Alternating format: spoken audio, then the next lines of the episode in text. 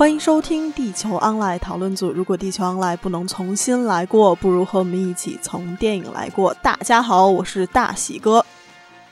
大家好，我是宇宙离耶。为什么？是是哦，是该我了吗？咱俩合起来是大喜肉是吧？啊，该你们了，该你们了！哎呦，进场啊，这么气！大家好，我是宙哥话多。然后由于最近上夜班没有来了，是吧？就比较浪。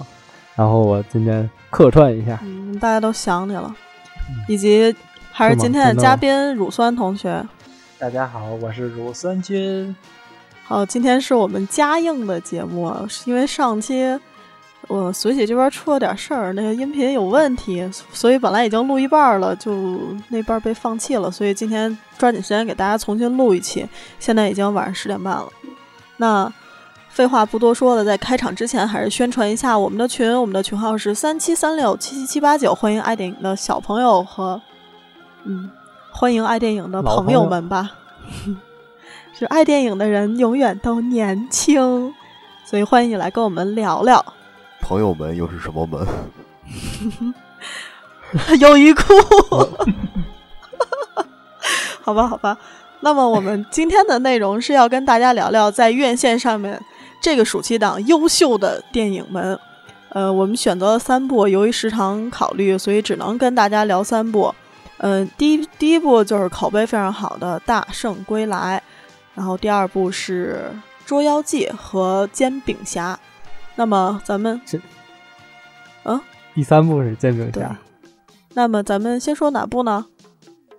呃，这样吧，我你们个人最喜欢的是哪部？这三部 最喜欢，其实我《捉妖记》没看，我谈不上哪部最喜欢。嗯，还好吧。其实我相对来说比较喜欢《煎饼侠》。嗯，海狸呢？嗯，就是刚翻过了几座山，是吧？嘿，对，没错，我们今天终于可以用这 BGM 了，丢丢丢。乳酸呢？我是大圣，我是大圣，我就这三部我最喜欢大圣。哎，我也是大圣。我操！我要挨打了是吗？那就是 今天我要舌战 群儒了是吗？少数服从多数。咱们先来聊大圣。我觉得大圣是真的是一个特别有话题的电影。嗯，首先我觉得这个片子在今年暑期档出现，真的是让我感动的热泪盈眶，因为，嗯。其实之前也有一些，嗯，之前我们也聊过，呃，那个《龙之谷》是吧？好像提过，之前节目聊过一句《龙之谷》，但是仿佛《龙之谷》看完之后就并没有像《大圣归来》这么让我激动，让我有二刷的冲动，并且在看的时候真的是热泪盈眶啊！《龙之谷》实际上我是没有去院线看，我是在家下的资源，但是没看下去。我也就看了不到五分钟就关了。对，因为我觉得它有可能是这样，是设定的问题。因为《龙之谷》它毕竟，我如果你不是游戏玩家的话，其实说白了就是我是玩家呀，我是真人。那那你就是被，那你就是那个那个呃目标人群。画面党吧？啊，你你被二次消费了，应该是因为这个这个事情啊，就是等你平静下来细想一想，《龙之谷》它呃。其实我觉得更多的东西是它对于这个这游戏玩家的一个二次消费，并且它里面这个整个整个龙之谷故事对于魔界的呃霍比特人和魔界的模仿的痕迹实在是太明显了。所以，因为这点题材大部分都被魔界和霍比特人啊，当然对叫龙与地下城算一个系列吧，它好多元素都是都。基本都用了，然后你你再去怎么拍，或者是想拍这种题材，难免会有重合，或者是就想不出别的点子了。你像地精啊这种东西，但是咱们但是咱们说回来，《大圣归来》其实里面也是有非常非常多模仿痕迹的。但是为什么你仍然看完之后会会热泪盈眶，会热血沸腾呢？我觉得这可能真的是跟我们小时候的一个情节是有关系的。嗯。我觉得有，基本上看完那个看完《龙之谷》，就是感觉没没什么太给你留下深刻印象的东西。比如说，你你拿把剑啊，拿剑的那孙子是谁呀？是吧？对。然后，但是你换猴子就不一样，猴子你看一抡棍子，然后那个扮相一出来，你就知道是猴子。但是并没有扮多长时间。所以这个就是我们少年时期的一个情节，因为咱们这么大，都是每每个暑假都要去西游一遍嘛。还有，我们也经历了那个大闹天宫的这个时期，也就是中国动画最顶峰的时期。而之后急转直下，就变成了，就是出现了很多奇奇怪怪的东西。然后突然在这个市场，因为其实咱们在之前聊暑期档的时候，对暑期档的电影真的是没期望。对于我来说，我一点也不期待暑期档我能看到什么优秀的国产电影，因为本身这国产片保护月就是一个非常扯淡的事情，它是为了跟进口片去去瓜分这市场，对，是是为了争票房。总的来说，就是为了这个大哥他脸面上考虑，让中国电影不要输得太惨。同时，这保护月里面也是保护了很多非常臭狗屎的东西，但是。其实这个片子我是《大圣归来》，我是被朋友圈安利的。我之前完全没有看过剧情介绍啊什么的，也没有被剧透。我是在朋友圈里面被无数的我的朋我的朋友们，包括不是对电影很关心的朋友们安利了这部电影，我才去看的。我觉得这个是我当看完回来以后，我觉得这是这是一个希望啊。我们之前也说过，就是中国的超级英雄。是中塑造中国自己的超级英雄。一会儿我们接着说煎饼侠的时候，也可以说说这个。而大圣就是我们从小，我我觉得至少是我吧，小时候觉得他就是一个英雄。那会儿还不知道什么是，也也没有什么 superhero 概念，就觉得他特别酷炫。然后现在这么多年，这么多年过去了，我们都说说实话，我们都这么大的岁数了，再回去看看你小时候那个英雄被用这样一个方式去呈现在大荧幕上的时候。我觉得他让人热血沸腾是一个非常正常的事情，虽然说他有很多瑕疵。对我感觉这个还是我个人认为是那什么观众认知度问题。对，把故事换一换，其实对对，嗯，应该不会反响那么热烈，就是把背景换一换。嗯，故事背景。把背景换一换，你是说把把《西游记》换把《西游记》换一换是吗？对他意思就把《西游记》的背景去掉之后，然后拍现在这个故事。哦，剥离出去，其实这个也是对《西游记》有一定程度上面的改编嘛。因为其实很多人是没有看出来江流儿就是实际上江流儿嘛，不是唐僧吗？是唐僧吗？是是是是唐僧啊！是的，是的，对啊。我后来看知乎改编了一个。是改编了还是拍续集啊？他说，如果续集是这样的，那么这个应该是一个悲剧结尾。对，我也看了那个。哎，不过说说这个，我我其实对结尾江流儿就是没死，还稍稍有点不满。如果如果是我的话，我我会让江流儿死掉，然后这样大圣就会因为嗯。嗯，内心有一个痛苦的过程，因为我觉得超级英雄总要破茧而出嘛，总要经历痛苦才能过了嘛，更加的。他他没有失去，就是没痛十招是吗？不就是被压了压了五百多年吗？但是他没有失去那种你牵挂的人的那种痛苦，而他应该第二部就开始讲信仰了吧？你信仰要怎么坚定呢？我觉得他如果是我的话，我会用一个让他痛苦的方式去坚定他信仰。但是，但是实际上，这个他和江流建立感情这这这一部分，其实写的不是特别让人信服，就怎么就就突然就在乎起来了。他这个是用的，他相对来讲，他这部分是用的那个汪峰的那首歌，然后带过去的。但是汪峰那首歌实在 有点操蛋，是太呵呵了。呃，我倒觉得，我我倒觉得还好。那首歌其实他还是用的蛮那什么，他用的那个词跟他那个动画当时用的那个整整个的那个情节是是呼应的，呼应歌词是呼，歌词是呼应。他他这里面最大的问题是，这这首歌和前后的那个用编曲用的那个民风编，就是小刀会啊，或者是那个之前的那个传教令啊这些，他们。之间的不违和感太大了，对，所以造成违和感。其实他如果如果要是，其实我倒觉得，如果想用汪峰这首歌，就整整个就交给汪峰来做整个的编曲。如果要是想，你说要是如果如果要是如果要是想用整体要要都用那谁，就是半边天老师的那个，然后让让他来，不是让不是让他来做，我就举例我其实不用做到不是我那一步，只不过就是一个曲风的问题。你可以就是对我就是就是曲风的问题，嗯，我现在就是说他他我的意思是要不就不用，你要用，干脆还不如都用这个。他闯将令和小刀会这些东西，我倒觉得用的是挺好，但是它确实是在创造性上太缺乏了，因为这是以前用过的。对，这个是这个让咱们耳熟能详的是《大话西游》啊。呃，不是，对吧他那个闯将令是那个大闹天宫，然后那个小刀会是大话西游，对，他都这个用进来了。我我觉得这个其实是导演去用心的一点，因为这个音乐它能最快速的把你拉到剧情里面，而汪峰的这个就是个败点了。这直接给你干出来。对，因为一秒出戏，真的出戏。不是，就就是前奏响起来的时候就有点懵逼。我说这歌我有听过呀，这不汪峰吗？然后声音巨大，而且你配合那个，就是包括他那个背景的动画，那样往那边走，我觉得其实也挺违和，并不是说那个选还是选曲问题吧，我觉得。那让有点让人出戏。呃，对关关于那歌的声音的问题，啊我看是他说的是当时导演说的是那个。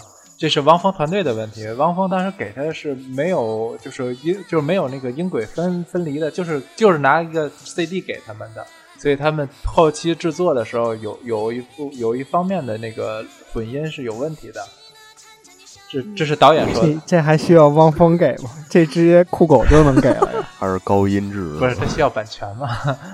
哦，他主要主要是想要那种可能是音轨的那种，就是带音轨什么的。呃，倒不倒不是因为这个了，就是说啊，不管他那个效果上面有什么问题，效果肯定也是有问题，因为挺怪的。你刚听他那非歌就常有问题有点怪，他和那个感觉和和剧剧里的音都不不贴合。嗯但是它它它的用法就跟那个狮子王或者就狮子王的那个用法是一样，就是从小变大，然后它中间插一首歌，然后把过程就带过去了。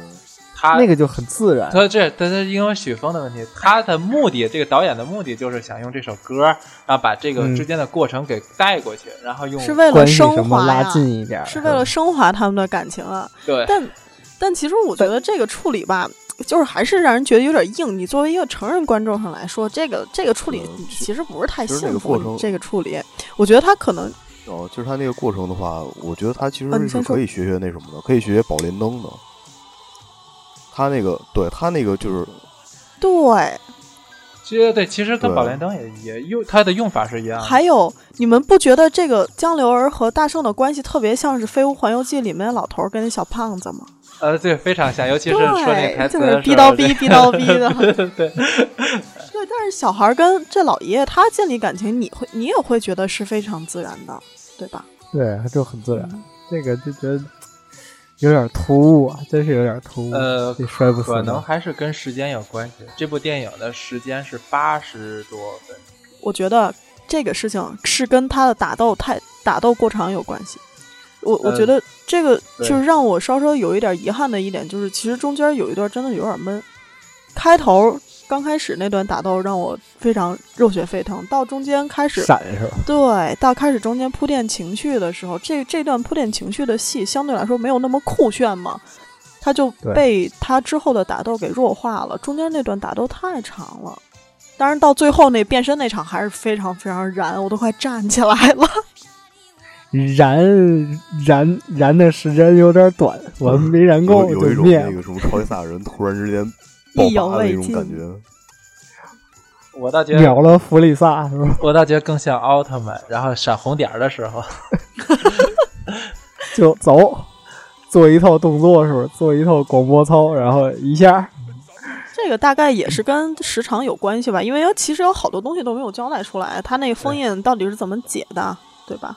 还有那个对。沙僧的出现也、呃也没出现，他有我我我我看了一下，他好像是大概删除了二十分钟，但这二十分钟不是广电删的，是他自己删的，是因为他觉得特效不够好，就是在后面的打斗，就是最后面的打斗的时候，他删了一部分，就是可能他觉得特效有问题。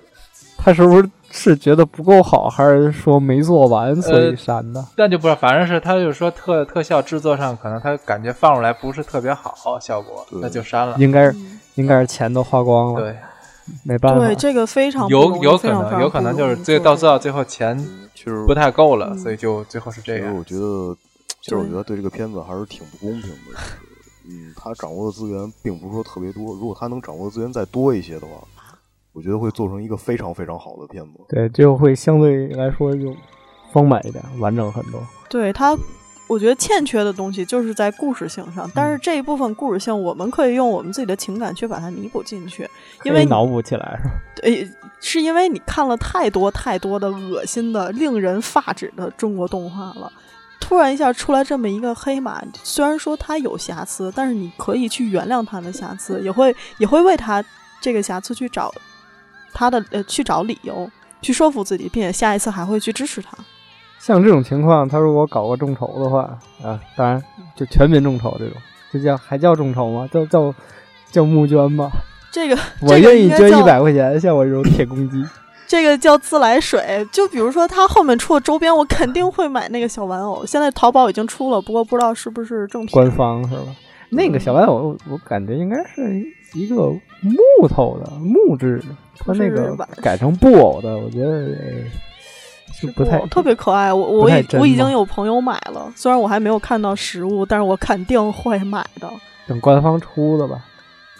大大圣的手办也可以看一看，嗯，而且这个片子其实有好多，就就是宣传都是自来水。就比如说我们，我们对这个片子还是大家一定去看看，一定去看看。嗯，这个不光是对于我们这代人是有情怀上面的意义，对于就是我比我们还要小，就是没有看过八七年是，嗯，八七年，嗯，是八七年吗？呃，六六六七六，反正六十那一年代，版大概是六老版的六七年六八年吧。老版《西游记》的这些嗯孩子们其实那那一版，嗯，大大闹天宫。啊，对，哦，不是，你说那个电视也剧也是大闹天宫，也哦，我我说呃不是，我以为那我说的大闹天宫了。啊，也有大闹天宫，就是没有、嗯没有看过，没有赶上那个时期的那些孩子，因为今年暑假也电视里也没放，好像也没西游是吧？哎，对了，你一说这个，我想起来了，这个我看了一个新闻，就是关于就是老的那个《西游记》的那一波人，然后他们要嗯拍一个电影版的，嗯，呃是吗？对，而且是希望 希望他们能像当时做电视剧一样，坚持的去去执着的去弄这个电影吧。这个但是等等电影出来以后咱们再说。力不我从心。继续说刚才我说的那个，应该应该不会，应嗯，该不会，至少 主要岁数都太大了。我我敢肯定的是，嗯六小龄童不会那嘛的，不会失准的。不是，我觉得他们肯定会努力，肯定会认真，我相信。但是他们四个岁数都太大了，有点儿在折腾啊。你说要是有一些那个动作戏，对，应该颤颤巍巍的，对，颤颤巍巍的。呃，我继续说刚才我说的那个，嗯我觉得这个是对比我们还小那些孩子们去对大圣这个形象塑造会产生一个一个影响的。他会觉得他心里面大圣就是这样的，你们觉得呢？嗯，我觉得挺贴的，真真是挺贴的。我觉得我操酷炫，然后这个战甲什么的，然后他原画也是非常屌，然后知乎上有嘛，然后看了看了对对对，我看到那原画了，不过好像还有大圣爆炸头的这原画，真的这是是这是 有一点最初的设定吗？哦，对，也包括就是，嗯其实，在看去看之前，那时候就是因为我是就是带着我弟一块儿去看的嘛，然后之前那个我弟还吐槽过一下，为什么猴子的造型是这个样子？就是、虽然他他长我觉得得挺帅是吧？就和传统的猴儿它品种不一样，这是马猴是吧？大长脸嘛，对他做了一个年化的改变，我觉得这个改变真的是挺好的。就是不太像猴儿了，更更嗯像猩猩那种感觉，有点儿嗯，对，其实他不是更像马。其实就是大马其实我觉得嗯，大马我我对这个片儿，我对这个片儿它那个制作的那个背景不太不是说特别特别的了解特别多啊，就是，但是就是你从它那个就是猴，包括猴子，包括它的外形设定上来看的话，我觉得特别有那个什么的感觉，特别有就是那个欧美，就是欧美画风那种感觉，嗯，没错。对对对，就是感他他那对嗯他的就是包括他的就是像他的那个侧脸动作，还有那什么，你会想起那个就是狮，包括像《狮子王》里面那个狒狒，嗯，对他的那种那种侧侧对对脸侧过去时候那种感觉就特别特别的像。我觉得他是不是也有对要走一个迎合市那个国际市场，然后才做出这样的一个改变？就是实际上这种东西拿到国际市场上也是拿得出手的。对，因为他这个片子那个导演，我记得应该是那爸爸，就是拍那个动画版《西游记》的那个，是是一个导演吗。哦有这个班底，导演不知道是不是？哦，导演好像不是是不是他好像不是。呃，这个我想说一下，就是那个就是海外，就是已经他已经就《大圣归来》在海外现在已经卖出去两千万的美金。呃两两千万美金的那个呃是呃两可对可能是两万两千万美金，两千万美金的那个收入了。事实上市场份额还是比较小。呃对因为相对来说，两千万动画片儿就是小吧，它肯定、呃嗯，已经算不错了。对对啊，就是和正常电影比的话，我我我觉得是这样的。首先，嗯，中国动画是曾经经历过这种巅峰的。老外们对于就是中国动画最巅峰时期的认知是大是大大闹天宫和山水情，水风铁扇公主对这一系列的。然后，嗯，对于国内的其他的电影来呃动画电影来说，这部在我们国内看起来是一个非常出色、非常牛逼的电影。在但是我们我们的产业毕竟跟国外产业是有一个断代的。嗯你拿中国的这个跟，比如说跟迪士尼、跟跟梦工厂、跟呃吉卜力这些比，那那就是耍流氓，就没有办法这么比。而且，就大家有没有发现，事实上，中国的那个动画每年生产的时长已经是全世界第一了，但是它出来的玩意儿，真正让你觉得，就你看完之后不觉得自己吃屎了的东西，似乎就这几年你数数的，魁拔算一个吧。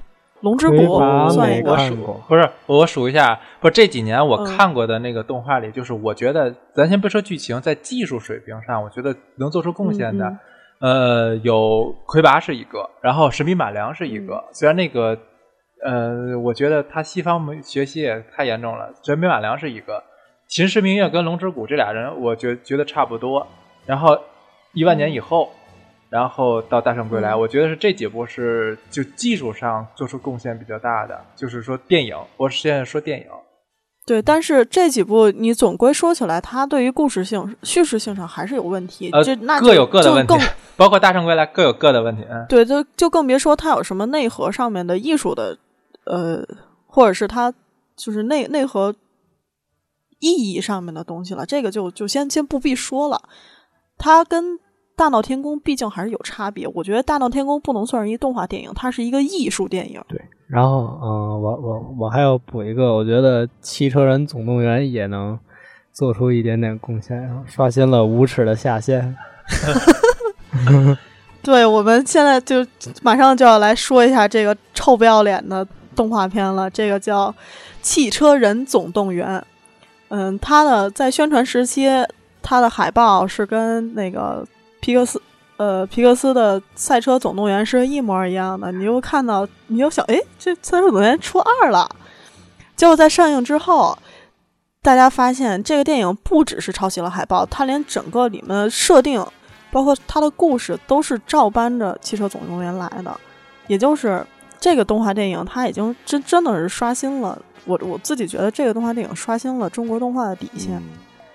就是说句段子，微博上面段子的话，他说有有的人靠脸挣钱，有的人靠不要脸挣钱。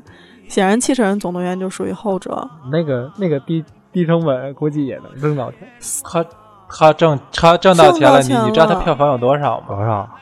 他票房现在已经有累计是五百七十五万。我操！我觉得那他而且嗯而且他没有任何的投资，他是用的钱，嗯、在一给一个一个反正是一个玩具厂还是一个儿童服装厂商做的一个广告性的 flash 型的一个那个短剧，然后把它重新剪辑做出来的一个东西，那然后用这个他就空手套，嗯，他现在已经套了五百七十五万的票房了。典型的对，就轻轻松松的就弄这么个玩意儿典，型的就能各种好白狼啊，这那那这对，那这短片儿它有这么多剪辑素材吗？能给给给它剪？它有，它不是，它不是短，它是一个剧集，它是一个就是所谓动画片的剧集。对像那个像那个托马斯小火车一样那种东西是吗？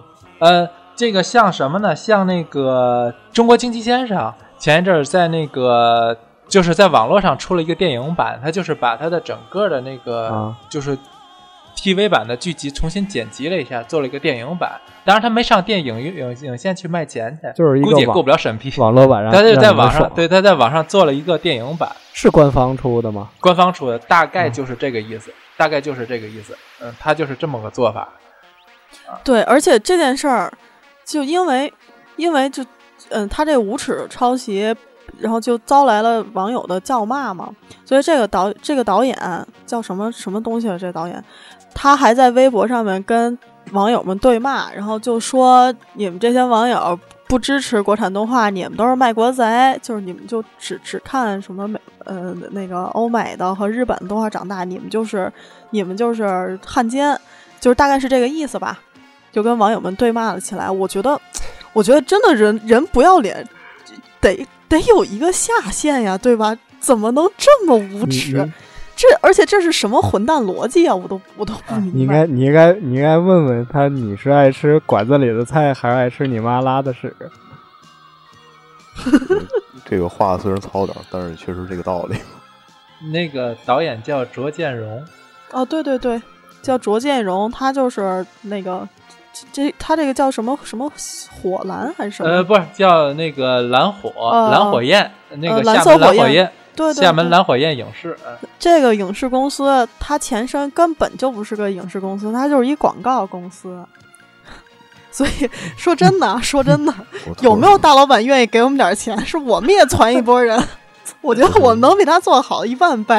我真是突然觉得，就是前有那个高铁侠尸骨未寒，这这就又来了个汽车人，是吗？真是服了！而且这种片子竟然竟然能过审，这是他是没有看出来的抄袭吗？这么明显的抄袭，还是放在国产片保护月里。如果你国产片保护月都保护的是这种东西，那么这个怎么过的审啊？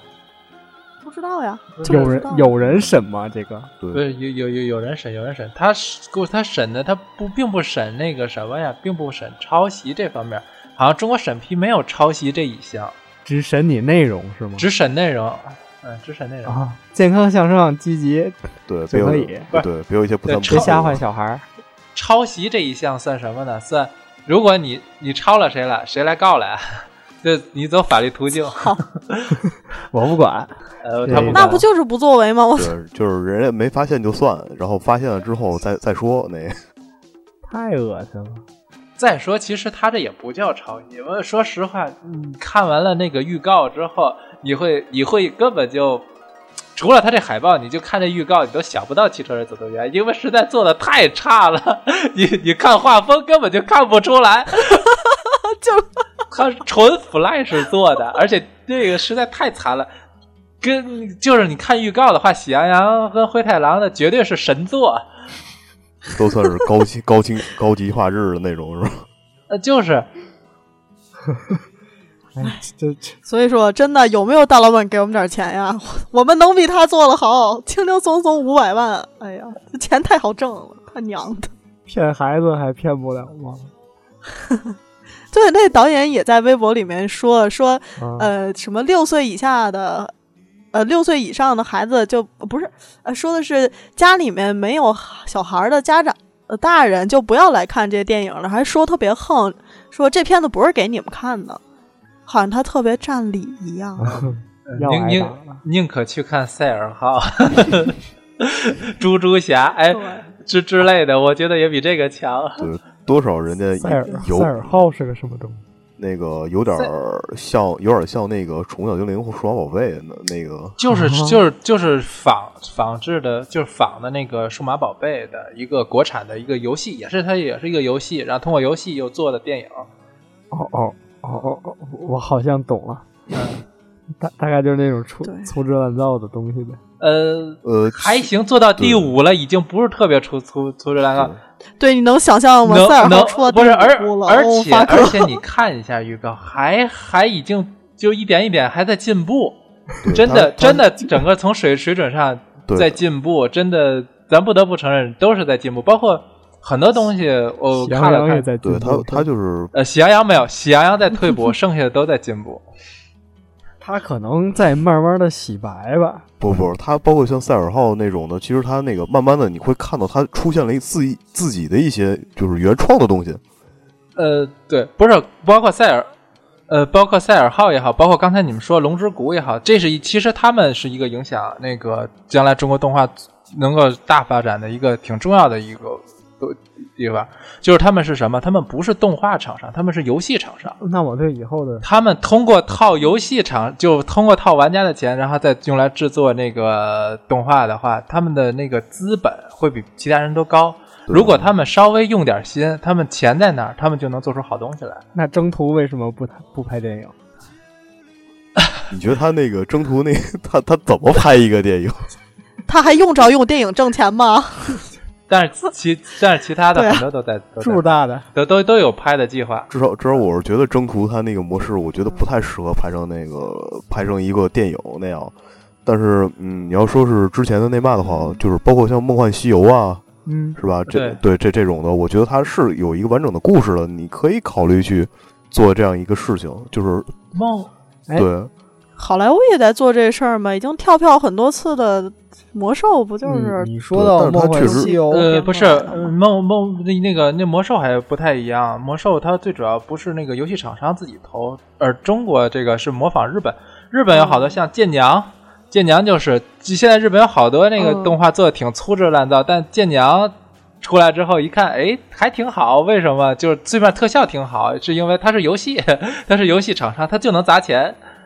嗯，现在都有这方面。我我还要提一嘴，好吧好吧，然后刚才海狸说那个《梦幻西游》，其实《梦幻西游》之前出了一个 CG 电影，你们谁看过？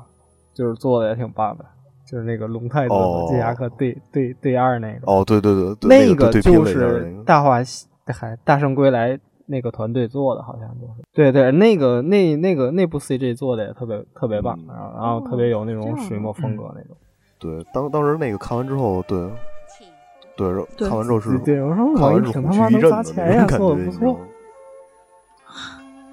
对，最后说个担小担心吧，嗯，因为《大圣归来》火了，所以呃之后纷纷开始有这个嗯西游题材的电影已经立项了，据说据说是有二十多部呃已经不是我，你知道道西游的动画就是这就是《大圣归来》在这范围内一个月之内，就大嗯西游题材的动画有多少部吗？有三部，然后一部叫《金箍棒二：沙僧的逆袭》，一部叫《西游新传二：大真真心话大冒险》。那个沙僧的逆袭我看了，有有那个我看了，那个我没看。那个真心话大冒险我看完预告实在接受不了，我就这两部来讲稍微低幼了一些，但是。呃，我就是想想说，中国现在西游的这个那个，就是整个的题材确实是有点泛滥。我觉得哪怕拍拍《东游记》也好啊，不要光抱着西游啊。不是真对不起，我听见名儿就笑出来了。沙僧的逆袭是吗？哎，你可以，而且是金箍棒沙僧的逆袭，这他妈有什么关系？不是你可，而且这还都是第二部，一个是《金箍棒二：沙僧的逆袭》，一个是《西游新传二》。哎，那沙僧沙僧逆袭还可以看啊，说实话，稍微你接受幼稚，大概接受到六岁那个程度的话，我觉得还还是可以看的一部片子。西游他那个，呃我我只想问一嘴啊，他那个第一部是什么时候上映？我不知道，第一部我没看过。哦，对，我我还我还想到一个，对国产动画，就兔侠，其实在那个技术上也是有贡献的。呃，包括那个那个那个龙呃那个《熊出没二》，今年的《熊出没二》在技术上，我我真的非常推荐这部动画，就从技术上，嗯你们要要可以看一下。其实我觉得这还是还是相对来说有进步吧，除了一些浑水摸鱼的狗东西，就是大家认真做的东西，已经比前两年有进步的多了，啊，对，对吧？其实可以慢慢的再变好吧，也希望就像《七人总动员》这样东西再也不会出现在我们荧幕上。不过这可能是一个 良好的愿望。美好的幻想。对，然后我们接下来继续说一部那个在技术上也是，嗯，应该是中国电影史无前例的吧，就是真人和动画相结合的电影，也就是《捉妖记》。呃，《捉妖记》你们看了吗？之前有一部，但是是韩国的班底制作，但是是中算中韩合拍片，哦哦哦就是叫我看了《大徐娇明星演的》。哦，那个就是那个徐娇演的那个是吧？哦那个就算那个就算是真人和 CG 结合的一部片子，这个应该是我们国内自主导演做出来的，而且都是国内的呃，也不算自主导演，呃是美人国导演。家不是，他是从美国回来的人，确实是当史莱克的执行导演，三部的第三部的执行导演，但是呃，是但是也是从，华华裔，嗯他是美籍华裔。从美国小艺归来嘛是吧？但是他团队是中国团队啊，对他团队是他团队用的都是中国团队。但是他只是有他从梦工厂学习过来的那个那一套方法和他的体系。这个《捉妖记》的，我觉得我个人觉得从，嗯，整个技术上和故事上相对来说还是不错的，但我不太认为它是一个可以让你留下很印象深刻的电影。我觉得这个就是有一个，就是看完就完了。没有没有太高兴，像画皮一样。啊不不不不不不，呃，它还不一样，它还还真不一样。我说看完就完这种感觉，不觉得多不好，但是觉得嗯、呃、也没啥特别好这种感觉。嗯，对，但是这个片子也是非常的艰辛，因为有中间有柯震东的事件嘛，整个我觉得我觉得有点卖苦情的嫌疑。但是他，稍微有一点，但是他肯定是真的有打掏钱了同情牌。那真的他，嗯，这一点是这个点是让人可可以去肯定他的，因为他真的是追加了七千万的投资，他这个动画总共花了三点五亿，这不包不包不包括宣发成本啊，光制作就三点五亿，也就是说《捉妖记》得卖到十亿，他才可以开始挣钱。其实其实也未必，就是因为那个也有一个，就是有那种好事儿的网友啊，就是进行过计算，也其实也未必非得达到十亿，他能他才能算是挣钱。主要是那个什么，就是这件事，就是这个事件吧。我觉得这个电影主要它就是卖一个态度，你知道吗？对，你说对，你要说非得说它剧情多么多么好，呃我并不认为是这个样子。剧情有有很大的问题。是的，是的，很大的问题。嗯，但是他我就觉得他这七千万七千万是什么的钱呢？七千万正好是《大圣归来》制作的成本，就是由由于一个柯震东就又弄出，因为柯震东他他对他多掏了一个《大圣归来》的钱。而且说实在，这个挺冤的，因为同期上映的有之前的那个《道士下山》，还有《小时代》，柯震东和这个这个谁房祖名不都都露脸了呀，对吧？但是这个《捉妖记》就就被无情的砍掉了。哎，柯震东没有露脸，露的侧脸吧？半呃没有全脸，就是都是半脸或者背影，一闪就一闪而过。转职成了鬼舞者，不，那也是 那也是出现了呀。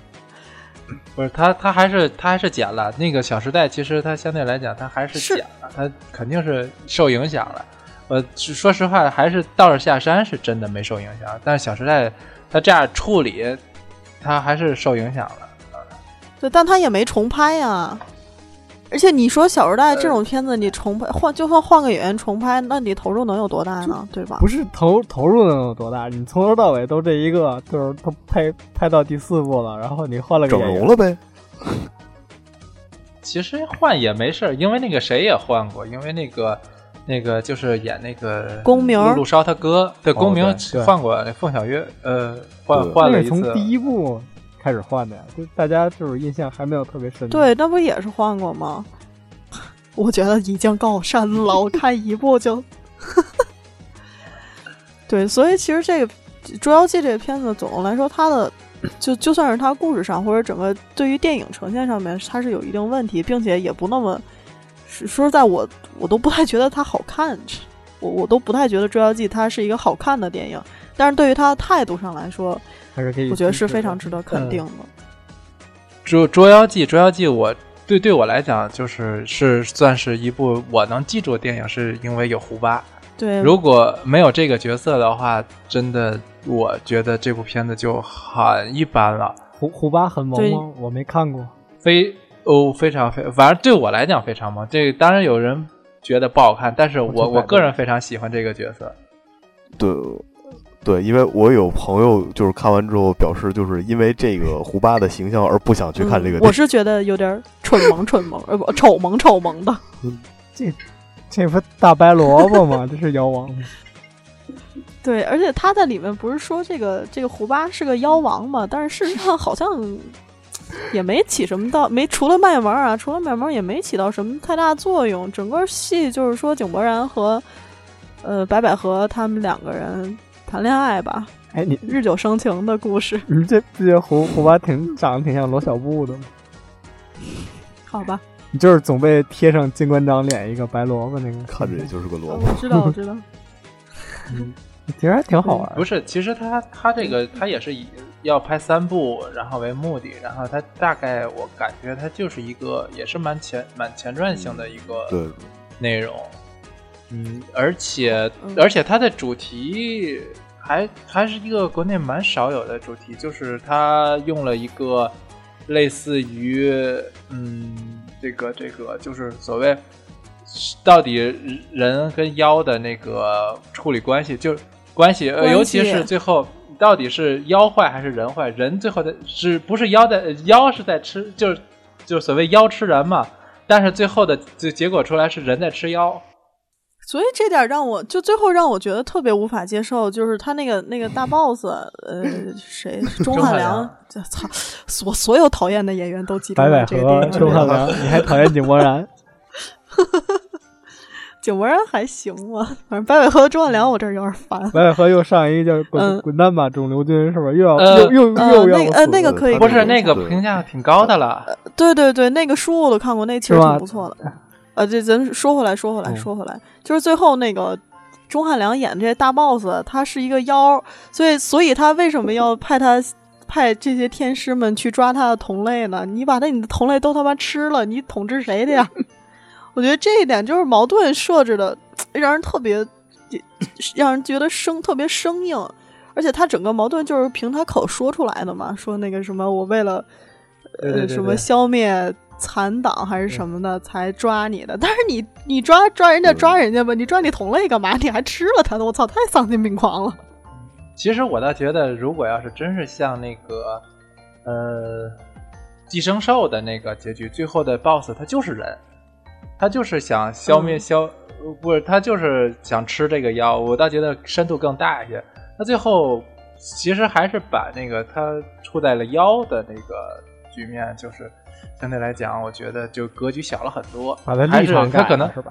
对他可能还是那个为了那个全就是所谓的全家欢的这种情节。对对，因为寄生兽这肯定不是不是一个全年龄的啊，对，电影啊。嗯，那么行，这个其实，在剧情上面也真是没什么好说的。哦，对，提一句，我觉得这里面几个支线都让我很不满，就包括姜武的那个角色，就一直以来他在干嘛？他在这个电影里面起一什么什么角重，呃，是起起到一个什么作用呢？是吧？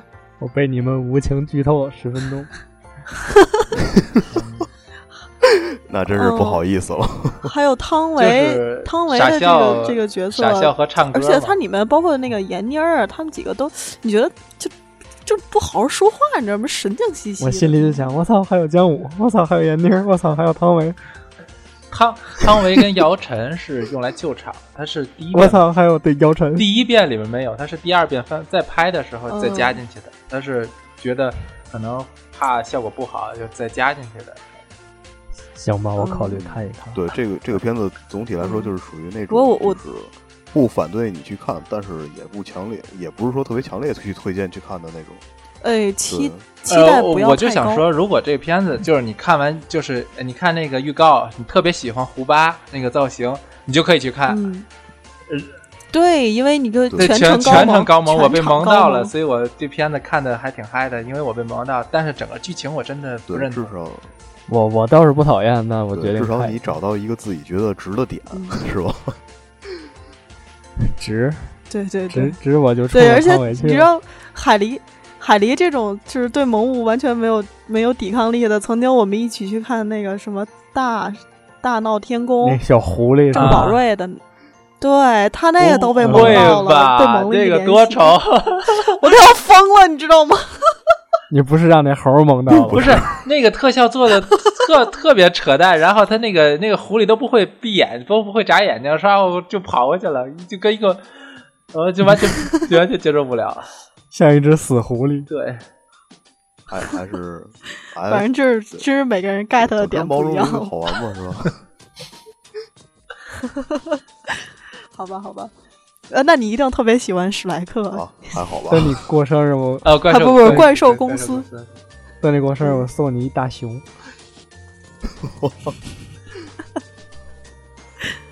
好吧，那接下来这一部就是《煎饼侠》。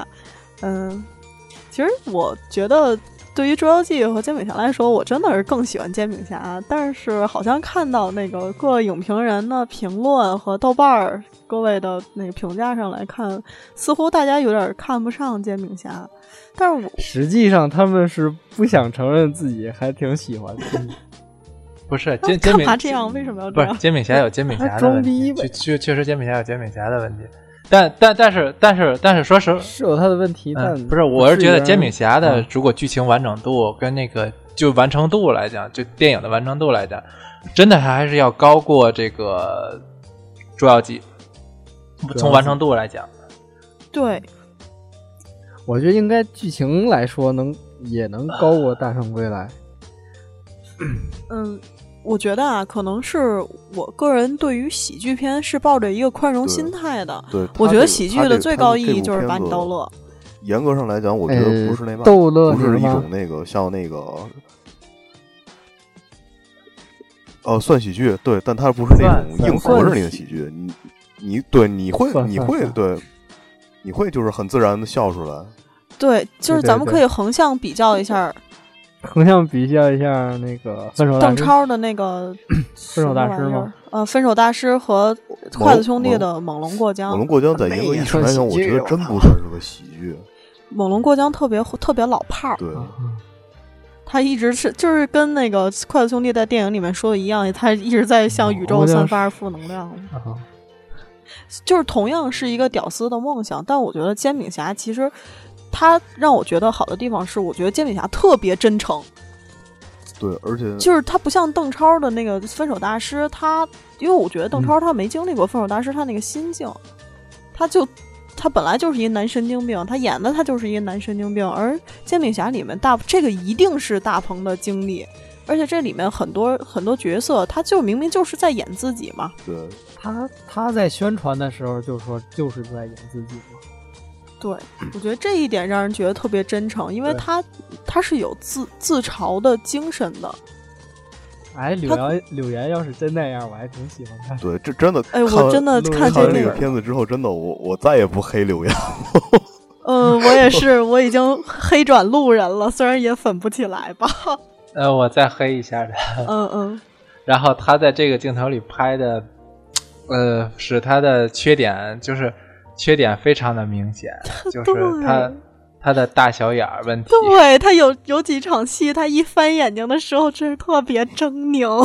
呃，对，不是他就是这个是，嗯，还是镜头感，可能相对来讲，大鹏在呃电影的大荧幕上还是有一些稚嫩。但是他也许没考虑，因为他拍的不是他，所以他没考虑这个问题。对。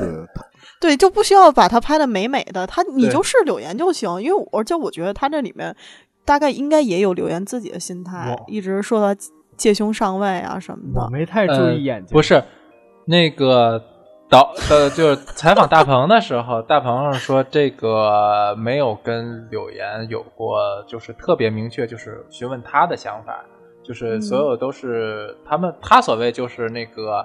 呃，就是一种默契，然后他就是，但是就是肯定不是柳岩自己提出的，要那个就这这方面的想法，这个意思，就是大鹏要求的呗。对，他说是一种默契，就是你说出来我也不反对，但是我怎么说？对，就是说说我让你说这些，然后你不反对，然后就算默认了，就算那个没问题。话多，你稍微离麦稍微近一点。想想了吗？嗯，好了。还有那个袁三三，我觉得袁三三吧，虽然说 对，演技真真的是不敢恭维，但是但是我觉得，但是给我感觉就是蛮突破，就是包括对柳岩也是，这这部戏对他俩来说蛮突破的。其实可以了，不觉得演的烂，因为就是觉得他们在演自己嘛。呃，还是还是还是还是有问题，他演的还是有问题。他那个他们在酒桌上面吵架那场戏，那个是非常可怕。呃，而且是，而且说实话，就是就是他演的那个比较搞笑的这个那个，就是故意可怕的那一段，其实也是因为太可怕了，所以才搞笑。本本色出演，一般人还真演不出出这么可怕的感本色出演觉。了。我我唯独觉得袁姗姗有点演技的是那个叫叫什么张震啊，他跟张张震震一块演的去年的那个片子。大明朝的锦就是讲锦衣卫那个事儿，绣春刀。绣春刀吗？哦，那个绣春刀啊那个不是绣春刀里有那个是他吗那谁，那个是刘诗诗绣春刀是那个刘诗诗啊，哦，对对，哦，好，对对对，刘诗诗，对不起，我已经刘诗诗，刘诗诗还是要比袁姗姗长得好看的。对对对，这个这个你黑刘诗诗，我就不乐意了。这。这我也不乐意，就是意思不一。样嘛。刘诗诗属于有点古风那种美嘛，然后袁姗姗属于就是现代大模小嫩模那种感觉，有点外围女儿那个。哎，对，标准脸。儿。对，我不我不黑的，不黑的，不黑的，我对 印象还蛮好的。虽然说真的是没演技，但是但是我觉得比他就景甜好多了，还怎么着？对背后没大哥嘛，嗯他自己也知道自己是个这这个烂演员。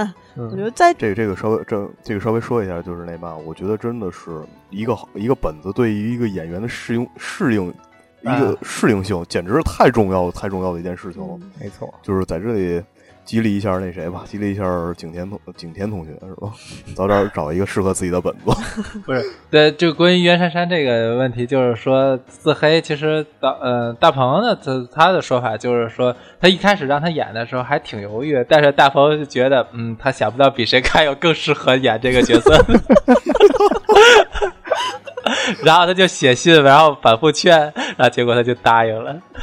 对呀、那那也是本色出演嘛。我觉得他自己应该也是也是知道自己没演技，不太不太愿意承认但是？但是但是你演出来也豁出去了，但也无所谓了。但是以后就是肯定很少人黑他演技，黑也是善意的黑嘛。就还是种激励，是种激励，就不是那种踩他了。就是事实也证明，确实是角色适合他。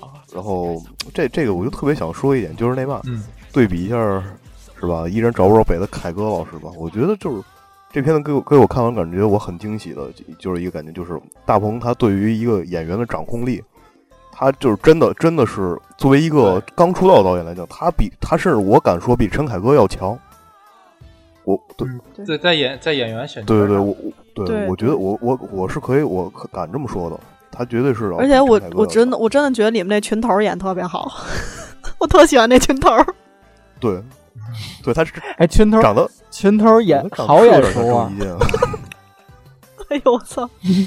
我靠，群头真是挺挺眼熟。他对，屌丝男士在这些这帮人都在屌丝男士出现过大鹏在圈里面那个人脉其实还可以，你看请来了，啊东不是东北 F 四，东北 F 四，不是东北 F 四是真的是他师兄，因为他他是我我知道他赵本山他是赵本山徒弟嘛，但他好像是成名以后拜的赵本山。啊是那片子里面明显也有也有恩师赵本山。对，因为赵本山帮他找了四个师兄嘛。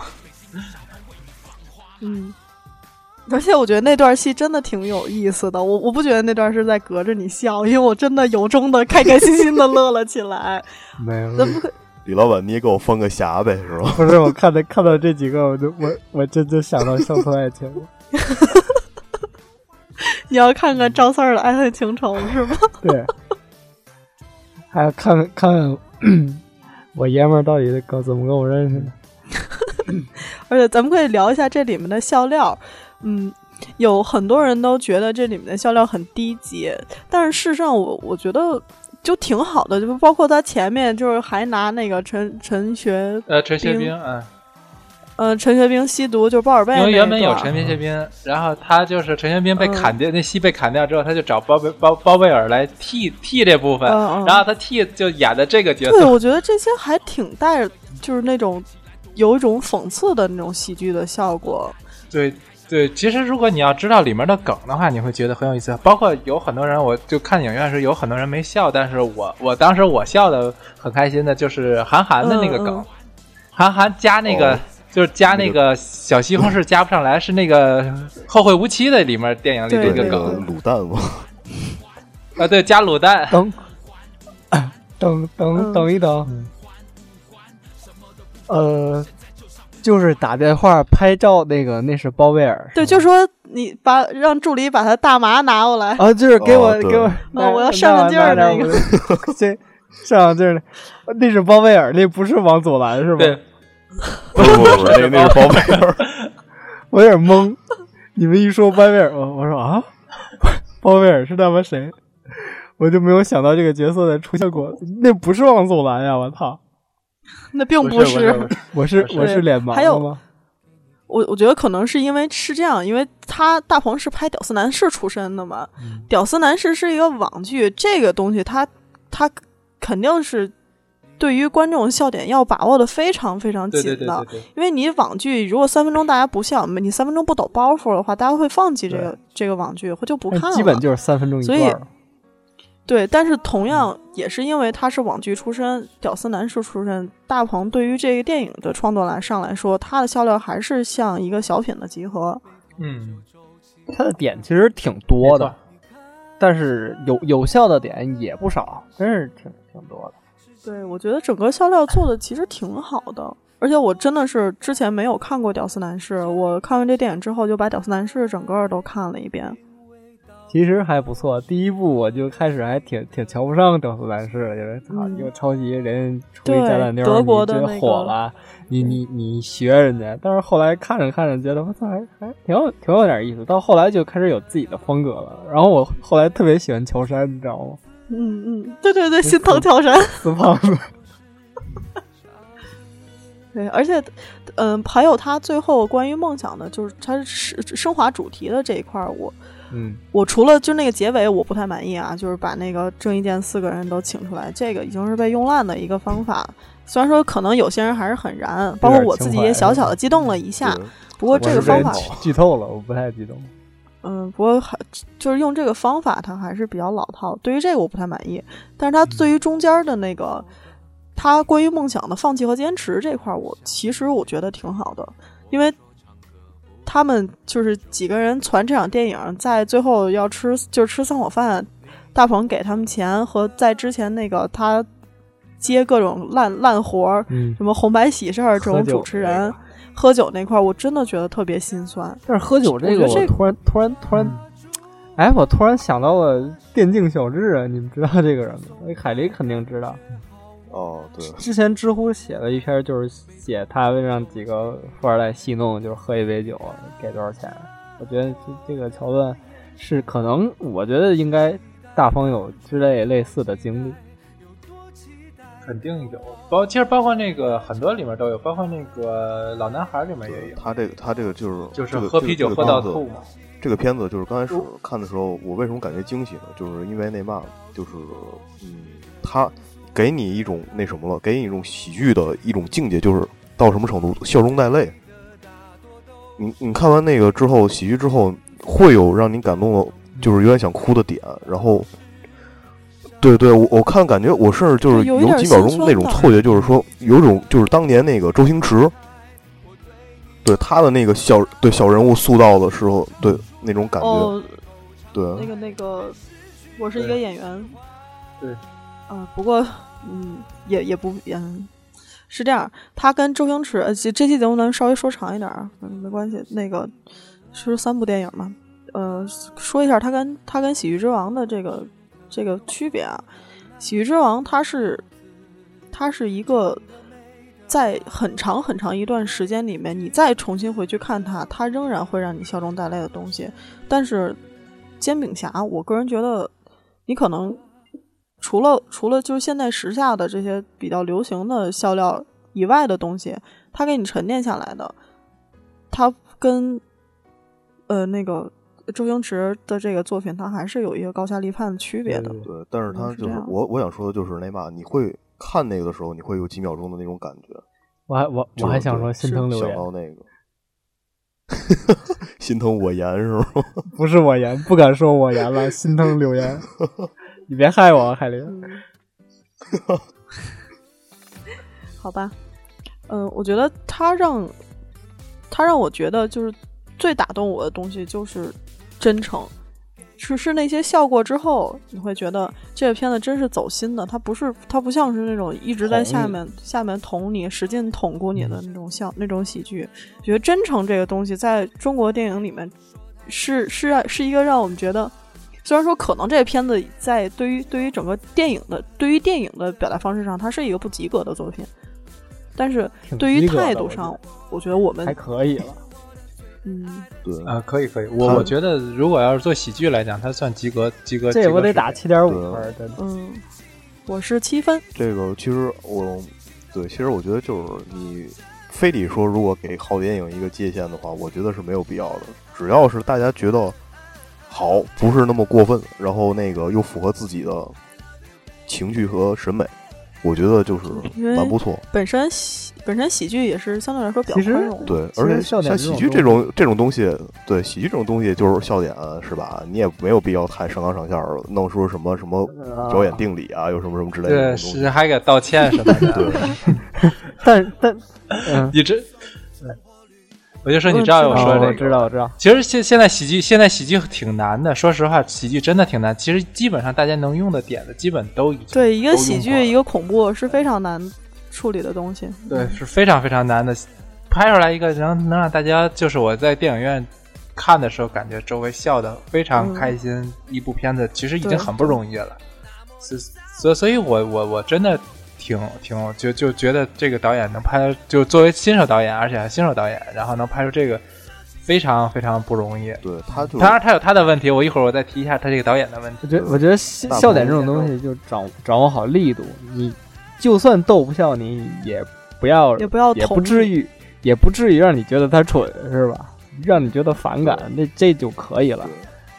对，就比如看《分手大师》的时候，我真的全程没乐。我我我还好吧，我看我妹乐的特别 呲牙乐。嗯，对，这个这个给我感觉就是，我整体给这个一个评价就是那嘛，我认为是大鹏是一个很有才华，他是一个非常有怪才的导演，而他唱他唱歌也不错。嗯，我觉得他挺聪明的，是真的。就是就是太聪明了。这个这个片子里面。这个片子里面可以特别明显的看出来，大鹏是一个机灵的导演。他因为做网剧出身，他太知道观众想要什么了。对，网剧这种东西就是你你抓不住人，就没有人看。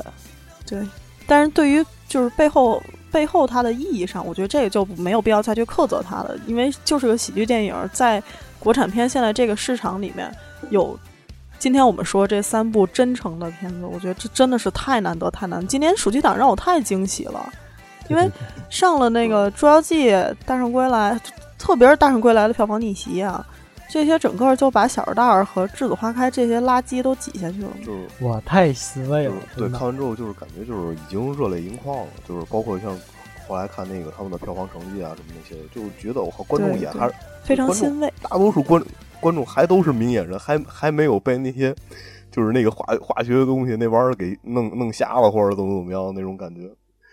实实际上，我觉得他们选择啊看片儿，一个就是看口碑嘛。如果在同期电影下没有口口碑的话，就会去看一些话题电影。虽然看完骂不骂街那无所谓，但是没有选择。包括之后《小时代》还要出一个《小时代四 Plus》，已经出了，已已经出了，已经出了。然后今就这这这两天的排片已经有，虽然排片很少，就是一天也就六七场，在不同的影院加加一块，在天津可能也就六七场。我大概看了一下，嗯，是有三十分钟的那个加映的，然后。剩下大部分你能买到票的，大部分还都是夜用加长版。它本来是打算圈两次钱的，但是因为现在市场上有这些口碑也好，然后呃制作水准也高，也非常真诚的片子，就让这让这个《小时代》这个夜用加长版它没有市场了。我觉得这个这个怎么审核过的？我不不明白。他他我他是他是报了两个审批，他报了一个就是故对他报了一个纪录片的审批，然后他他加他把这个纪录片加在了这个就是故事片的后面，然后一块儿放，然后他他是两个不同的不同的审批太。无耻了。你纪录片的审批的复不是很复杂吗？过程很复杂啊。嗯，其实不一定不重要了，因为在整个今年的这个国产片的这个，说实话，实在是 就是好影片也多，确实是，然后就造成了整个的这现在的票房特别，就是整个的排片特别拥挤。你本身《小时代》你就分割分出了这么多，然后你再加三十分钟的话，你那个基本上排影影院已经很难给你再排进去了。也不愿意给你排。对他已经很难再给你排进去了，所以这个他基本上就没没成功。对，所以真的是有进步，真的是在进步，太欣慰了。我们节目一直也在说，就是观众都不是傻子，观众会用一人一票的权利去选择自己，呃去选择那些好的但电影。是我觉得这就是但是《小时代》跟《栀子花开》也都挣钱，哎呀，这这是一个让人沮丧，还就还可以吧。就没有。连汽车人总动员都挣钱了，呃那不不过不过就想说就是说，好消息就是这这这一段时间，就是从七月份到现在就卷了三十亿，人国产片卷了三十亿，大概嗯能估计现在应该是国产片可能超过进口片了。嗯，还有八月份呢，别着急，不是还有九月份，九月份太啊恐怖了。九月份，别着急，别着急。对 所以所以说所以说他那个定档的时候，就因为中国现在国产片的票房这么好，所以才能九月份现在定档定这么多的那个外国的片子，这都是有关系的。对啊、对，我是。对呃，刚才刚才乳酸你要说关于导演的什么？啊，对，那个那个导演就是呃，导演我就想说一句，就就不是就是说他啊、原本我对他印象有好转，但是他后来我看次采访的时候，我还是觉得嗯他这个人还是有一点儿，还是有膨胀的问题。他就是说，嗯，就是说他现在问他以后你这工作怎么样？他说以后还是坚持走大导演那条路。然后他网剧，然后网剧关于网剧有关于那个什么的问题，他就说，然后他他就交给其他人来做。然后他他说曼娜，他说以后演网剧他会更谨慎，要珍惜语语义。然后就好像说到网网剧，然后是一个很下作的东西，它本身就是靠网剧起来的。然后他演成名了，这个电影成功之后，他就觉得我不不要演网网剧了，他不想就不跟电影一样，他不想拍那个屌丝男士了。然后他就觉得这个是一个很下作的东西，我觉得这也太没必要了吧。而且我认为网剧真的网剧不能算下作的东西，而且我觉得中国包括包括动画，我刚才有一句话想说，国产动画的发展，我觉得就在网剧上，因为现在国产动画就是，嗯，所所有的问题就是电视上都是那种偏幼稚，但是国产的网络兴起了一堆，然后就是通过有妖气啊，通过那个腾讯的动漫啊，出现一堆像像那个师兄啊，或者中国惊奇先生啊，或者是这些整个一一一系列的，像那个妖怪名单这些一系列的，就是给咱们可以观看的。这些影片就是网网络是一个将来很大的发展，包括网剧也是。网剧现在是一个大市是个场，大包括现在市场就海狸前 前一阵儿看的这个那个那个那个《盗墓笔记》不也是网剧吗？我看了《无心法师》，那个比《盗墓笔记》高出不知道多少。哦，我我纯粹是为了我纯粹是为了消遣看的啊，不用不用特意提这个。那无心无心法师的片头预告我看了，非呃常可怕。，CG 是这挺惨的，但是还可以，还看得下去，不像呃别的那么呵呵。不是，我想说的是，这些这些包括这些东西，在以前的电视的媒体上都是审批过不去对，的。这是肯定的。它现在能出现已经是一种进步了，所以我对网剧，这是我想说的，网剧将来是一个很重大的发展。我觉得它这个一下来就是好不容易出名，然后他就是说我要珍惜语义，我不演网剧，这个我觉得嗯，我觉得是这样的，这个是是他自己选择，他想演什么想演什么，他想做什么做什么。但是你最终要拿出作品。认真就好。呃，这个你你第一部对我们你第一就部煎饼侠成功了，这不代表你下一步还会成功。你可以拍个《煎饼侠二》吗？现在就那嘛，现在现在就抱着一个什么态度，呃就是我们就看到时候你能不能拿出好作品。对对，你最后是要拿基作品说本就是就是。不是我基本就是这个样子。其实你要是非得说是人品那个的话，就是包括像原来周星驰那个事件，怎么已经下结论了？就是你作品好不好，跟你人品有什么关系啊？呃，是跟人没关系。我我我我不是说人品，我是说这个事情，我是说他踩踩踩乎，就是他他通过这个东西出名了，但是他踩过这个东西的是这事情，我觉得稍微有一点儿让我觉得有点看不起这不这不郭德纲也走过这个路线吗？嗯，那就对，这这种事情见仁见智吧。嗯，对，嗯对，见仁见智吧。